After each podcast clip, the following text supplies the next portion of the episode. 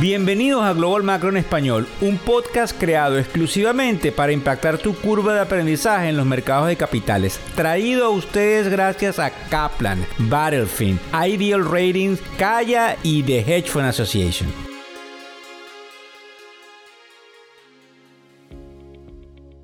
Lunes 8 de mayo del año 2023. Ya ustedes saben mi frase preferida. Buenas noches, buenas tardes o buenos días, dependiendo de donde nos estás escuchando en el podcast Global Macro hoy. No olviden, si es posible, ver el capítulo del show Factores Económicos que estrenamos este fin de semana, porque tenemos una invitación para todos mis amigos institucionales, un lugar donde van a poder conseguir los titulares más importantes del fin de semana que pudiesen marcar la narrativa de la semana que en este caso no son como normalmente hacemos el contenido, es decir, no los explicamos porque los profesionales afortunadamente no necesitan explicación, pero sí es importante que existe esa tribuna que nos ayuda y alivia en el proceso de poder leer la información que pudiese afectar los portafolios y que de paso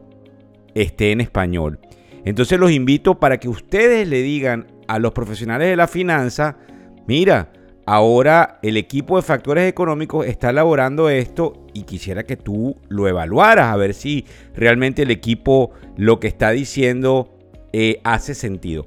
Pasando a los mercados, que es lo que queremos empezar el día de hoy, estamos cayendo ligeramente tanto en el Dow Jones, en el Standard Poor's 500 y en el Nasdaq. Y vamos a hablar de la caída también del Bitcoin con la que amanecimos, producto de ciertos problemas que ya vamos a tocar. Pero fíjense ustedes, esto se debe mover por dos informaciones interesantes con respecto a la actividad comercial en Nueva York, que refleja una actividad comercial en un estado que puede extrapolarse para toda la nación, además de lo que tiene que ver con cómo está el proceso de los créditos en una cantidad de informes que pudiésemos tener el día de hoy, como anunciamos en el show de televisión del fin de semana.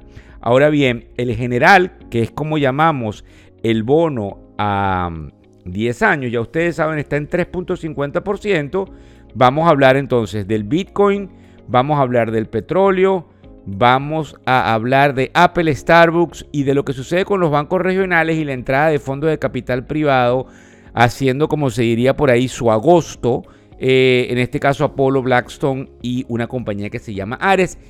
E indudablemente para todos los que nos escuchan, el por qué nos importa. Fíjense ustedes, en el caso rápidamente del Bitcoin hay dos cosas importantes que debe saber expresársela a los más jóvenes. Una, que probablemente lo saben, el, eh, la bolsa de valores de nombre Binance, Binance, eh, fuera de los Estados Unidos paralizó la posibilidad de hacer retiros y eso tiene al mercado sumamente angustiado, pero como ustedes comprenderán, eh, eh, puede, eh, queda, queda en, en la cabeza de todos lo que pasó con la compañía FTX. No es el caso de Binance, pero sin embargo trae algún tipo de temores. Eso probablemente, según ellos dicen, por una congestión en cuanto a las órdenes ordinarias. Ahora bien, lo interesante, y quiero que le presten atención, es el comportamiento de Coinbase. Coinbase es una bolsa de valores ubicada dentro de los Estados Unidos que ha tenido ciertos impases contra la Comisión Nacional de Valores Americana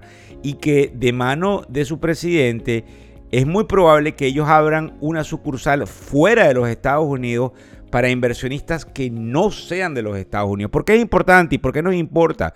Porque probablemente Coinbase va a capitalizar algún tipo de estabilidad. Y como es una bolsa de valores que en su misión principal fue enfocada dentro de los Estados Unidos para las criptomonedas, probablemente la estabilidad que le da el marco jurídico de Estados Unidos para los americanos pudiese indicar una estabilidad para los extranjeros, aunque indudablemente los extranjeros no pueden ser supervisados por la Comisión Nacional de Valores Americanas. Yo quiero que le prestemos atención a la acción de, Coinbase en el mercado de capitales durante las próximas horas. En la segunda etapa, Importante, con respecto a los precios del petróleo. Fíjense bien, los precios del petróleo han caído considerablemente, pero hay algunos que están diciendo que es separado de lo que es la caída de la demanda china. Yo quiero que sepan que el petróleo ha caído producto de que hay miedo que entremos a una recesión y el crecimiento chino no fue como el esperado. De eso hecho lo tocamos el día del fin de semana en el programa de televisión para los institucionales. Sin embargo, hay otros que dicen pendientes del petróleo porque puede rebotar. Y yo sé que me están escuchando algunos que les van a enviar esto a quienes dirigen ciertas cosas en Venezuela. Así que hay que prestarle mucha atención porque estos movimientos bruscos energéticos son interesantes de prestarle atención porque forman decisiones también geopolíticas y de inversión. Para que tengan una idea, el oil, el mercado de petróleo, está en alrededor de los 72.83. Recuérdense que estábamos por debajo de los 70 la semana pasada. Así que es interesante ver eh, lo que puede suceder allí. Hay una cosa que se llama cobertura de cortos. Entonces, este, yo creo que algunos me siguen. Prestémosle atención al petróleo. En el caso de Apple y Starbucks, rápido. Apple eh, fue de una u otra manera recomendada en una conferencia que hubo este fin de semana de una compañía importantísima que se llama Berkshire Hathaway. Olvídense del nombre de la compañía, lo voy a repetir, pero eso no es lo importante. Berkshire Hathaway. Espero que lo haya pronunciado correctamente porque inglés es mi segundo idioma. Pero esta compañía es de Warren Buffett. Sí, ustedes han escuchado ese nombre. Warren Buffett es el, el, creador de esa compañía, su socio, un viejito muy, muy, muy talentoso de nombre Charlie Munger. No lo estoy insultando, tiene 94 años.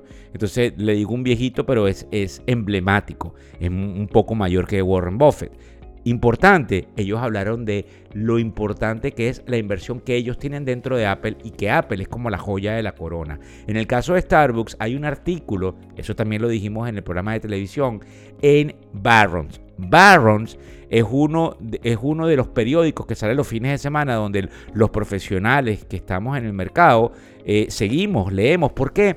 Porque ahí hay una cantidad de información de investigación de periodistas especializados en el sector financiero.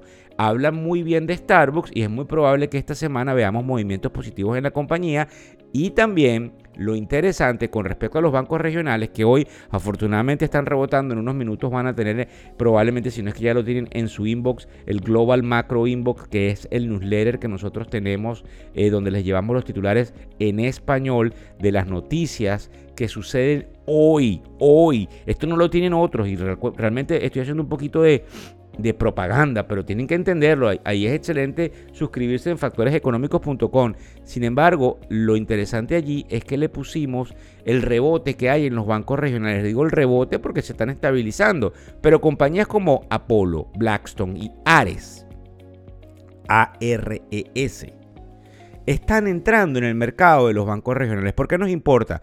Ellos están supliendo el temor de que estos bancos regionales no puedan refinanciar la deuda de, en su gran mayoría, edificios de oficinas. Es interesante e importante porque pudiese crear cierta estabilización en la economía. Son fondos con mucho dinero que no han estado nunca en el, negocio bancario, pero que pudiesen estar entrando. Y eso es lo importante y lo interesante. Fíjense ustedes, muy contentos con todos y cada uno de sus, eh, digamos, em, feedbacks o espaldarazos a todo lo que hacemos en la tribuna yo no quiero caer en, el... Se dice en Venezuela de esta manera, y sé que me oyen de otras latitudes, pantallerismo. Eh, eh, pero creo que somos los número unos en español y probablemente vamos a cambiar la manera en cómo se distribuyen las noticias para que todos entendamos lo que sucede en la parte económica.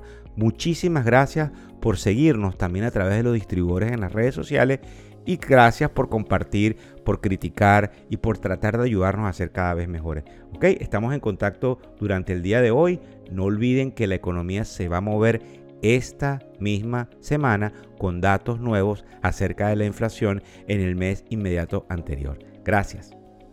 El podcast Global Macro y de Factores Económicos ofrece una visión global de los mercados de valores y dicho análisis es producto de la compilación traída por diferentes fuentes de investigación de mercados institucionales.